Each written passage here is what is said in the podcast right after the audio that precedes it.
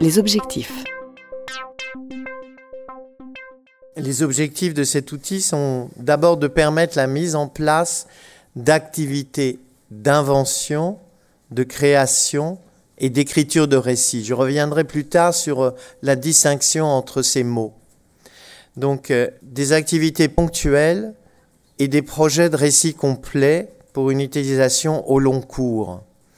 La difficulté, encore une fois, essentielle, me semble-t-il, pour les enseignants, est de faire en sorte que les activités ponctuelles proposées s'intègrent dans un parcours complet et qui permettent aux élèves de cumuler les compétences développées dans chaque expérience, je veux dire, euh, sous forme de boule de neige. C'est-à-dire qu'au fur et à mesure des expériences, on développe réellement et on progresse.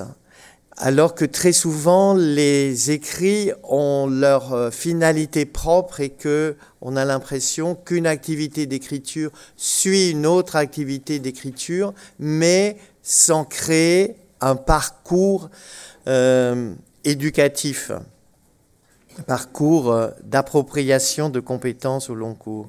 Le deuxième objectif est de proposer à l'enseignant une boîte à outils qui lui permette de construire lui-même les progressions didactiques.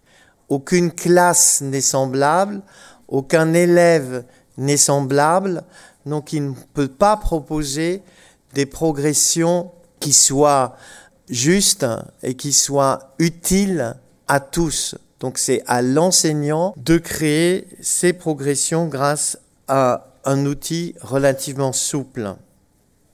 Le troisième objectif est de participer à la formation des enseignants, d'abord euh, en leur permettant eux-mêmes de tester les outils. Je veux dire, c'est les compétences d'écriture des enseignants et la pratique de l'écrit qu'ils ont qui leur permettra de transmettre à leurs élèves. On n'est pas écrivain quand on est enseignant.